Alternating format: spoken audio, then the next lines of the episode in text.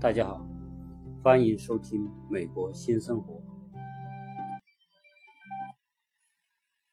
今天呢，想谈一个我在美国所看到的令我令令我非常惊讶的一个一个话题。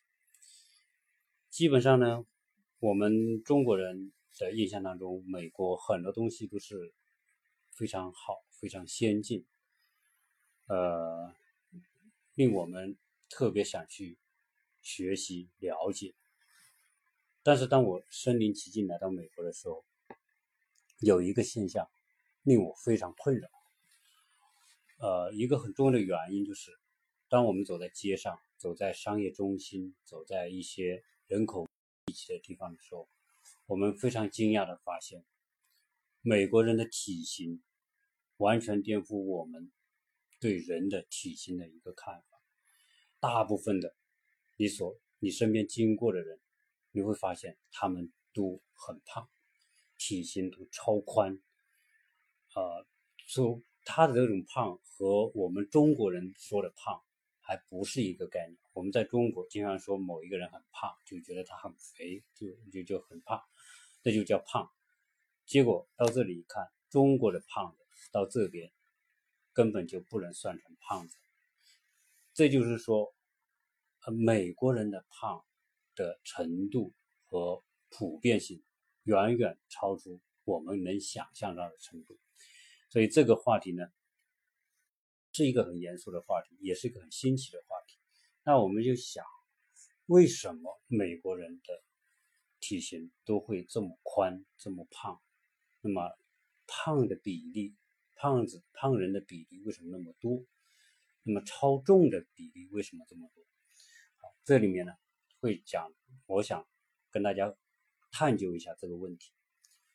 呃，据一个资料的统计，那么现在这个美国人的超重的比例，那么讲了超重比例，先讲一个超重的一个标准。在美国呢，这个一个人是不是超重，是不是胖，他有个计算公式，就是这个人的。身高，这个人的体重，公斤算，除以他的身高按米算，体重除以身高的平方，如果大于三十，那么这个人就是属于超重。那么这个这个计算公式来衡量一个人是不是胖。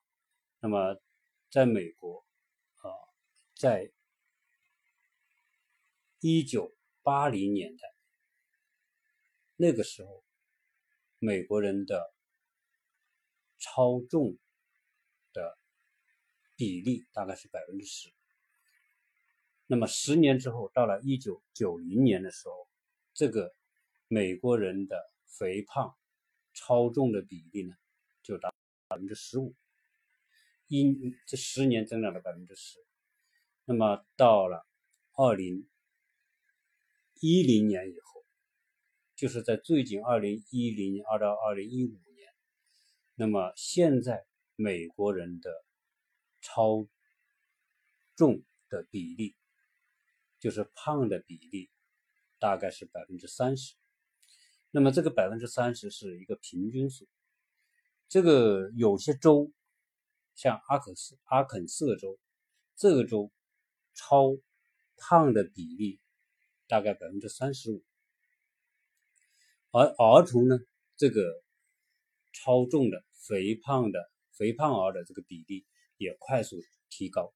那么，在一九零八零年的时候到一二零零八年这个期间，大概不到二十年的期间。好，二十八年期间，美国的六到十一岁的儿童当中，肥胖儿从百分之六点五增长到了百分之十九点六，也就二十八年，这个比例增加非常的快。那二零一四年，有三分之一的青少年超重或者肥胖，肥胖。那么这些青少年超重的这些这些青少年，普遍都比较容易患。糖尿病、高血压、高血脂。那么这种情况跟成年人是一样的，所以大家看到这么二三十年的时间，美国人的这种超重的比例、人口比例、肥胖的人口比例增长如此快，真的是让人无法想象。这个中国人也也是也这个胖的比例也在增加，但是中国的比例远远没有美国这么快。那么这里面，我想一个很重要很重要的因，就是美国的。餐饮模式、餐饮文化和中国餐饮模式和文化有巨大的区别。在这点上，一个显然显而易见的一个结果就是，美式餐饮是导致美国肥胖人比例快速提高的重要的根源。而且按这种速度发展下去，肥胖。会成为美国所有危机国家安全的最头等的问题。好，那么现在讲讲说，为什么美国的饮食、美国人的生活方式是导致美国人肥胖的最重要的原因？呃，在我们所看到的美国电影、好莱坞大片。啊，我们看到的美国人都是雄壮、魁梧、肌肉发达，个个都是猛汉啊！这种形象，觉得美国人都很慢，都很都很牛啊。那么，这个只是电影里面所体现的一部分。真正来说，到了现实生活当中，你就发现，美国人的绝大部分的美国人的生活方式。是另外一种状态。那么美国人生活方式是什么呢？首先说说他们吃什么。美式的餐饮，大家知道，美国的餐饮是没有什么特别的地方。美国一切作为最早的这种商业社会，那么一切从实际出发，美国人干什么都很实际，他都实用主义。美国是世界上最典型的实用主义的国家。它是在欧洲文化的基础上，在美国拓展。那么，美国一切都是从解决实际问题出发。那么，餐饮，你看美国人吃东西，基本上就是那么几样东西。基本上你在中午出去，你能看到的，就是遍布各地的汉堡、汉堡店，或者是。披萨店，这是最主流的。那么现在呢，也拓展出来一些新式的，像 Subway，Subway 实际上就有点像我们中国的春卷。那么然后就是饮料，可乐。美国人喝可乐，那是全世界这个有名的，而且是全世界可乐的销量最大的地方。为什么呢？因为美国人都不喝水，美国人不怎么喝矿泉水。美国人就喝饮料，喝可乐，百事可乐、可口可乐。他为什么喝这个呢？因为这个可乐它会上瘾，它本身里面含有某一种成分是容易让人上瘾。那么可乐的热量非常高，一杯的可乐含热量是一百卡。那么一个美国人一般大概一天是喝三到五杯的可乐。那么在在有些单位里面，它是免费提供可乐。或者说街头你随便可以买到可乐，或者你吃快餐的时候，你吃汉堡吃快餐的时候，那套餐里面也配可乐，所以一天呢，那么喝三到五杯，也就是说一天他就喝饮料，他就要摄入三百到五百卡的热量，三百到五百卡的热量，如果一个人再不怎么运动，一个星期下来，这个热量就可以让他增长零点五公斤的。脂肪，这个就是一个现实，这是统计出来的数字。那么这种这么多的热量的食物，每天呢中午大家就吃这个东西，基本上中午就是啃个面包，喝一杯可乐，啊，那么到了晚上，大家就回家，回家呢，呃，一家人团聚在一起就吃一个大餐，所以呢，晚上是主食，是 dinner。这个主食呢，就是很丰盛，在家庭里一般都是第一东西多，第二呢吃的时间长，啊，那么美国我们认为说啊，美国人很爱运动，很健康。你看到美国人经常各种各样的体育运动，每个人在做，是的。但是呢，你能看到的只是一部分，美国人绝大部分的美国人仍然是不怎么运动。你看到的运动的人。仍然是一个非常小的比例。虽然说我们说在美国的各个商业中心、各个社区商业中心都有健身房，但是相对于相对而言，经常参加健身的人的比例还是很低的。那么这些人吃这么高的热量食物，然后一天工作下来也累，晚上吃一顿之后呢就昏昏欲睡。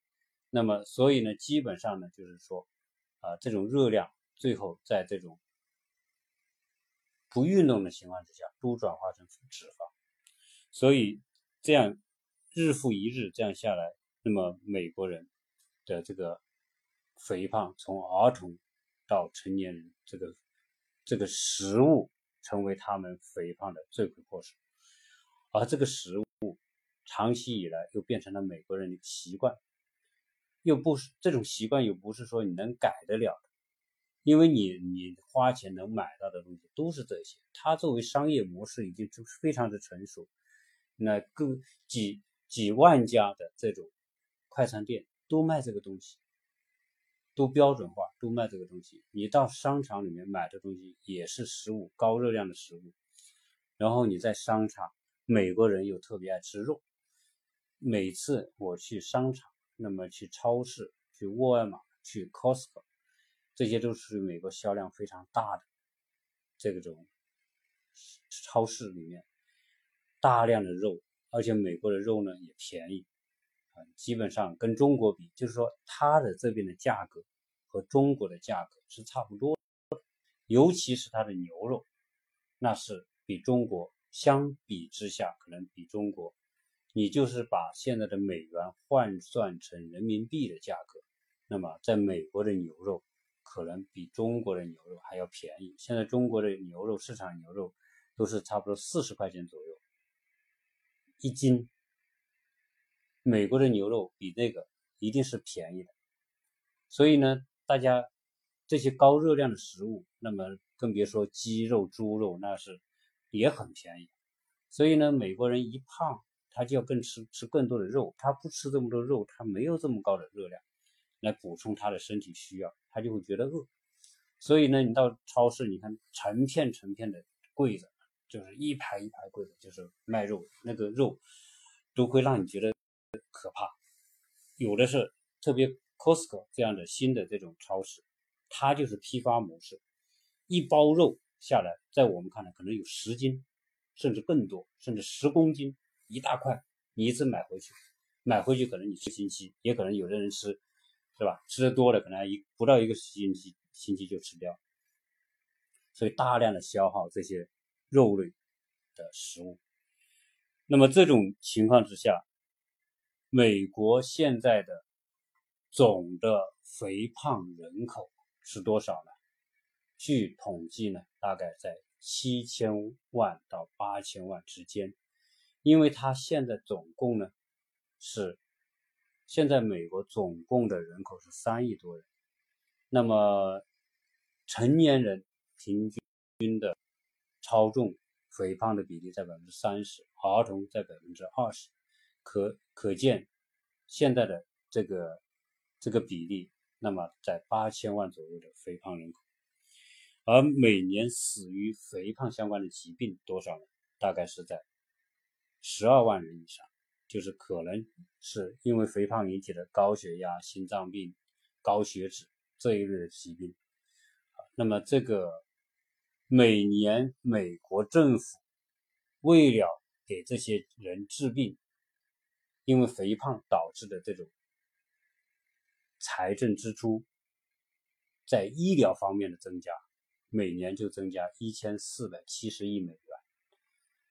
那是非常可怕的，整占整个医疗费用的百分之十六百分之六到百分之十二，所以这种情况之下，那么美国现在是年轻人普遍肥胖，那么现在美国国防部都有担忧，就是说到二零二零年的时候，美国的年轻人当中十个年轻人估计只有两个人合乎入伍条件的，也就是说这十个人里面只有两个人可以去当兵，其他的人都太胖了。你根本没办法去参军，也没办法去打仗。那么这样一来，那么这是二零二零年，也就是说现在是二零一七年。那二零二零年之后，美国能够合服入伍的人就很少了，年轻人。那再过十年呢？到二零三零年呢？可能是十分之一。那么再往后走呢？可能没有人合，个个都是胖子。那谁去？你根本没有办法。你说这些这些人一胖，那是非常辛苦的啊！我想。呃，我们中国人普遍肥胖的比例还相比之下还真的是比美国那是那是好的太多了。这个美国我在这边，那么学校我们孩子学校有个班主任，那么他就是一个一个一个属于肥胖的一个一个一个人，那么我看到他非常辛苦，因为他肯定最少是在。两百五十斤到三百斤之间的这种体重，那走起路来那也只能是很缓慢的行动啊！你真的是说要爬个楼梯，那真的是要他的命啊！那么在学校的老师这种肥胖比例是非常之高。那么这样一来呢，就是说这个饮食变成了一个没有办法。短期能够跨越的，在美国呢，那么原来我们说，哎呀，这个美国资本家，我们小时候读书的时候说这万恶的资本家，那个美国经济危机一来，这个把食品牛奶都倒到海里去，啊，资本家呢就是大腹便便、肚子大大的、肥肥的、胖胖的那种资本家，但是现在看来，那真的是。这完全是颠覆了原来的这种状况。现在在美国，真正来说，是真正的有钱人，他的身材都是比较标准的，而只是穷人才会肥胖。那么这个话要说回来，那为什么穷穷人会肥胖呢？那我们讲讲这个。这个美国穷人和富人的这个这个生活状态，就就可以知道为什么穷一定会越来越胖。那么这个胖人的主力也是在中低收入的人群，是比较穷的这个人群。原因在哪里？那么在美国呢，它是一个高税收国家，呃，基本上就是我们说的劫富济贫型的社会。那么，穷有钱人要交很高的税，他最高的税百分之三十五，啊，那么这些税交来干什么呢？政府就拿来补贴穷人。所以呢，在美国，啊，你看到真正的这种要饭的是很少，真的你在商业中心看到有些要饭的，那可能基本上都是极其懒，就是他就是什么都不想做。根本不想去工作，也不想去赚收入，那么每天就就根本不想动，啊，因为因懒而而而变成乞丐的这种比例是居高的。当然，这个比这个就是说，基本上在整个人口里面，它也是极少数。基本上你在城市中心 CBD 那些地方看到，你像在我住的这个附近商业中心，你看不到这种要要饭的。基本上在街头说去乞讨的。几乎少之又少啊。那么，那么美国的这些中低收入的人，他有些也工作，有些也不工作。由于说政府这种劫富济贫的模式，那么穷人，比如说你穷，你一年全家收入低于两万美元，那就是属于穷人。穷人呢，如果你在小孩一多，这个就是一个一个一个很很很。怪的一个现象，越穷的人家的小孩越多，在这里也是，你像这个墨西哥裔的家庭普遍而言，这个出生率很高，他们的收入家庭收入普遍比较低。对于越穷的收入越低的生孩子越多，有的四五个、五六个啊，在整个的加州、南加州以及靠近墨西哥的这些州，美国的这个墨西哥裔的人口基本上是百分之四十到百分之五十的人都是属于墨西哥裔，就是属于西班牙人的后裔啊，因为原来美国南部的。西南部这些州本来就是历史上原来曾经是墨西哥的领土，后来被美国通过几次战争把它转买也好，通过战也好，就变成美国的国土啊。那么，但是呢，从从历史上来说，这些人还是属于西班牙裔的人啊。那么这些人是这个这个相对收入比较低。那么另外一个呢，就是属于非裔，我们说的黑人啊。非洲裔的这些家庭也是孩子多，然后呢，也是相对比较穷。那么这些家庭作为美国这种社会，你美国的这种这种政体政治体制，它基本上是选票政治。那不管你穷人和富人，都是一张票。那么这这在这一点上来说，就迫使这些需要选票的政治家，不管你是选总统，还是你要是当选议员。或者当州长，反正你是要投选要要选票的这些人，你就不敢得罪这些穷人，因为他虽然穷，但他人多，他的手里掌握的选票多。这样一来呢，这这些这些你就得通过政府补贴啊、财政啊什么各种方式，哎，让这些来讨好这些人。你只有讨好这些人，这些人在投票的时候才投票给你啊。所以呢，在美。美国就有大量的这种救济，那么穷人低于贫困线以下的家庭是经常是可以，你可能失业啊，你可能不工作啊，你也没关系，你不会饿着。在美国来说，正常情况下你不会因为穷而饿，因为政府你他他给你发一个食品券，那么食品券各种券发给你，你比如说你有小孩，你穷，那发牛奶粉券给你。就像我们以前发的这个粮票、邮票、什么豆腐票一样，他也发这个票，他不给现金，你拿到这个票呢，你就必须超市去买食物，这些这些票换来的食物足够他们一一日三餐的这个饮食，而且，那么他就买什么？就买面包了，买那些肉了，便宜的肉了，啊，那么，呃，喝这些饮料了。那么对于这些穷人来说，他的这个政府给的补贴就够他买这些东西，他也只能买这些东西，他不能换成钱，所以变成说，穷人只能吃高热量的食物，能填肚子，但是长期这种高热量食物吃下去，穷人又不怎么运动，又不怎么运动，这样就变成说，这些人的热量都转化成身体的脂肪。真正来说，你看，这是一个。第二个，美国再穷的人，他都有车啊。这个你这个说有没有车和跟跟是不是富裕没关系。原来我们中国在早些年啊，有个车很牛逼，在美国不是。那不管你是多穷的人，基本上每家都有车。那意味着什么呢？在美国，我我前面讲过，在美国，它的城市结构没有办法让说走出来就能够买到你要的东西。得到你要的服务没有？你必须开车，所以这个美国人，大部分美国人的时间，要么就是坐着工作，要么就是坐在车里。你看他要去办个事，基本上都不会很近，都都有那么几十英里、十几英里，都要开个二十分钟、半个小时的车。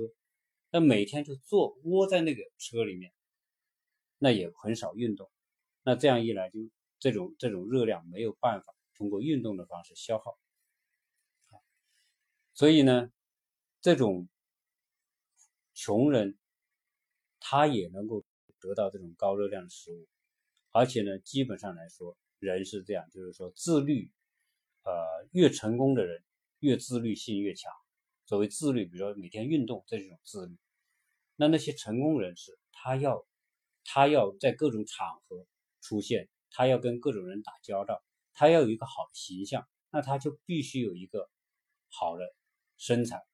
如果很肥很胖，这种状况会让人是是从从内心里面是有一种鄙视的。如果一个一个人是那种状态走出来，气喘吁吁，是吧？那么这种状况也是不行的。所以这些成功人士，他要保持他这个成功，他都很注重投资在在运动、在健康方面。比如说，富人，在美国食物分很多种，有机超市，所谓有机超市化肥低少，农药少，那么使用那种激素少的这种店，比如说你的肉类是不用激素喂养的。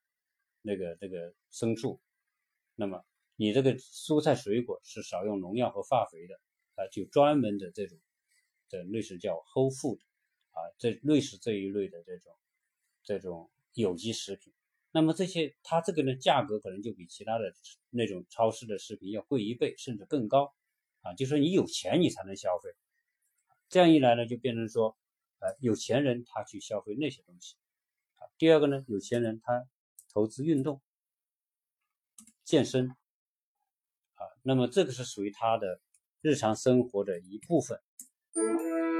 那么出于这种需要，那么所以越成功的人，他自律，对自己生活越有要求，对自己身体状况有要求。所以呢，比较成功的人，健身管理，你看到那些人都是比较成功的，或者比较自律的那些人士。而穷人呢，基本上就是比较懒散，自律没有自律的能力，啊，基本上他就是不动，很少运动，啊，这样一来呢，就是说普遍性就变成一种生活状态，穷人的生活状态就是高热量的食物，极少运动，那么这些人在这种模式方、这种饮食和这种生活状态之下，就被这种食物摧毁。就变得个个都变成一个肥胖型，所以当我们走进走到美国的这些人多的地方，你去看一看，那那那基本上都是体型很宽，这种宽是超出我们中国人的能够想象的程度。那么我曾经在学校的时候，我去办在学校管理的中心去办一个卡。那么来帮我办卡的一个小伙子，我看他年龄可能也就是二十多多岁，不到三十岁，那也是真正的属于那种超级肥胖的那种，基本上他走路要极其缓慢，但也能走，也能站起来。但是呢，我估计他站一会儿他就支持不了，他必须坐。所以这样一来就变成一种恶性循环，他只能坐着。但是呢，他还能工作。在美国是这样。可能我来的时候，你开始来应聘的时候，你不是这么胖，但是呢，越来越胖的时候呢，你还不能解雇他，解雇他他起诉你，所以在美国对这个劳动者的保护这个也是很严，就变成说，虽然他胖，你也没办法解雇他啊，你解雇他可能起诉你，那这个这个损失可能大啊，所以这种情况呢，我们就就看到啊非常多啊，那么作为我来说，也挺对这种状况我也挺。挺郁闷，挺啊。那么我太太也经常讲，你怎么老为美国人的肥胖担忧？我说这个情况确实担忧啊。那美国，你想想，这个可能是世界上这个现在是超级大国，但是当我看到这个美国人的生活状态、饮食方式已经如此普遍的肥胖的这种情况，这个国家的竞争力未来一定会因为。这个原因而受到削弱，这个真的不是一朝一夕能改变得了的。那么，美国的这种现在百分之三十的肥胖比例还会继续下去。这种饮食的改变、生活方式的改变，不是一年两年，也不是政府能够主导得了的。那基本上来说，这种一定要到。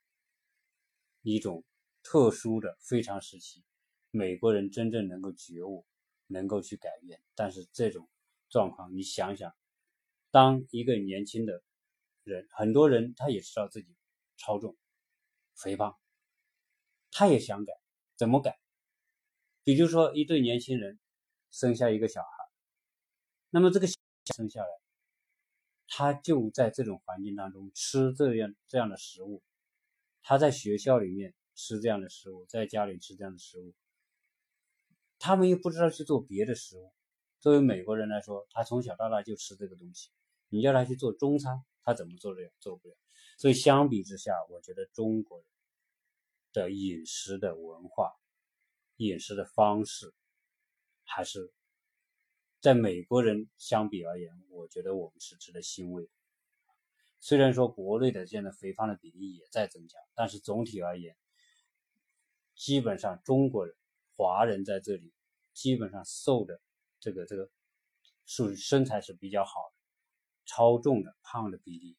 那如美国人百分之三十，那中国人在这可能百分之五都不到，所以这样一这样相比之下，我觉得中国的饮食还是要健康的很多。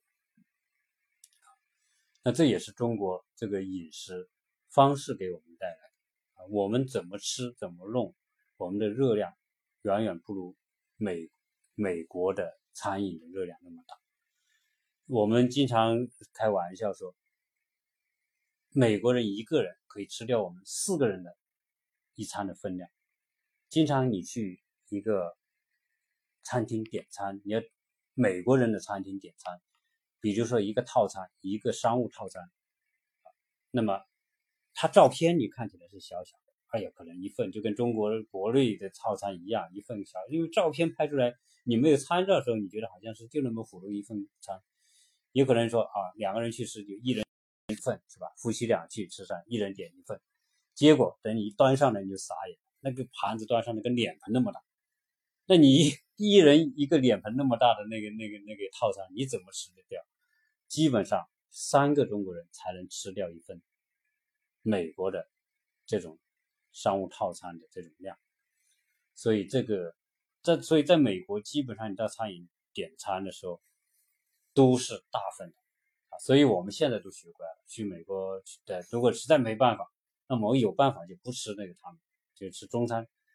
啊，实在没办法要去美国的餐厅点餐，我们两个人我们肯定是点一份一份套餐，三个人也先点一份再说，不够再加，啊，不会一下子去点两份三份，啊，基本上是，啊是，所以如果国内的朋友来到美国，第一不要为美国你所看到的如此普遍的。普遍的肥胖的这个现象，而吃惊，这就是美国的现状。在美国的绝大部分的城市、绝大部分地方，你所看到的情况都是差不多。因为美国的饮食、美国的食物在全美国都是一样的，就跟美国的房子在全美国都是一样的。所谓美式就是一个模子的东西啊，在在美国没有多少所谓的这个地方的土。土特产的概念也没有多少地方的这种餐饮文化的概念，有的就是一个总体的美国餐饮文化，快餐高热量。那么这个大家来到美国，如果中国的这些朋友你们来到美国去点吃吃的，可能这里的麦当劳跟国内是差不多，一个套餐是差不多，但是你要是坐下来那种点其他的，它的盘子都特别大。哪怕点一份菜也是也是很大的一个盘子，因为照美国人的标准来说，没这么大的盘子他根本吃不了，吃不饱。